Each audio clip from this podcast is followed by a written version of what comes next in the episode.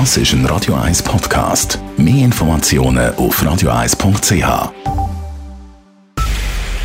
Es ist 9 Uhr. Radio 1, der Tag in 3 Minuten. Mit der Elena Wagen. Die jüngste Anklage könnte für Donald Trump schwerwiegendere Folgen haben, mehr als die bisherigen.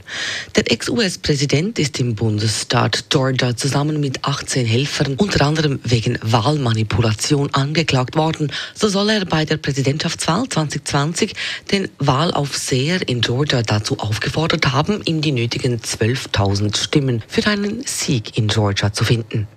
Politexperten gehen allerdings davon aus, dass Trump bis zu den Wahlen im Herbst nächsten nächsten Jahres nicht verurteilt wird. Und politisch dürfte es Trump trotz schweren Anschuldigungen auch diesmal nicht schaden.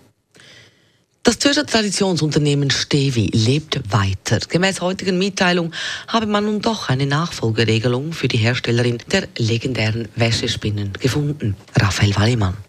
Jede und jeder kennt sie und sie steht in fast jedem Schweizer Garten. Die Wäschspinnen oder die Wäschständer von Stevi. Gross war darum auch die Aufregung, die Stevi vor ein paar Wochen verkündet hat, wir werden die Firma auflösen, weil es keinen Nachfolger gäbe, um das Unternehmen weiterzuführen. Eine Liechtensteiner Metall- und Kunststofffirma hat heute aber zusammen mit Stevi verkündet, wir übernehmen das Winterthur Traditionsunternehmen und lassen es weiterleben. Der Firmensitz bleibt laut Mitteilung in der Schweiz, aber zügelt Ende Jahr von Winterthur ins Düstal. Raphael Wallimann, Radio 1. Das Kinderspital zieht seinen Rekurs gegen die Rad-WM in Zürich weiter. Aufgrund der Rad- und Paracycling-WM ist die Zürcher Innenstadt im übernächsten September für mehrere Tage blockiert. Mit den aktuellen Verkehrskonzepten des Rennens könne die Versorgung der Patientinnen und Patienten allerdings nicht sichergestellt werden, begründet die Kinderspital-Geschäftsführung ihren Weiterzug. Sie betont aber auch, dass das Kinderspital in einem guten Austausch mit den Organisatoren der Radweltmeisterschaft stehe. Man sei offen für gemeinsame Lösungen.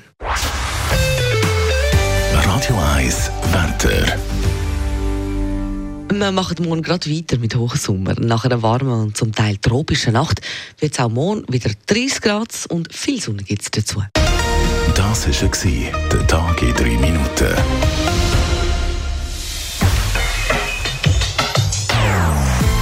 Nonstop. Das ist ein Radio 1 Podcast. Mehr Informationen auf radio1.ch.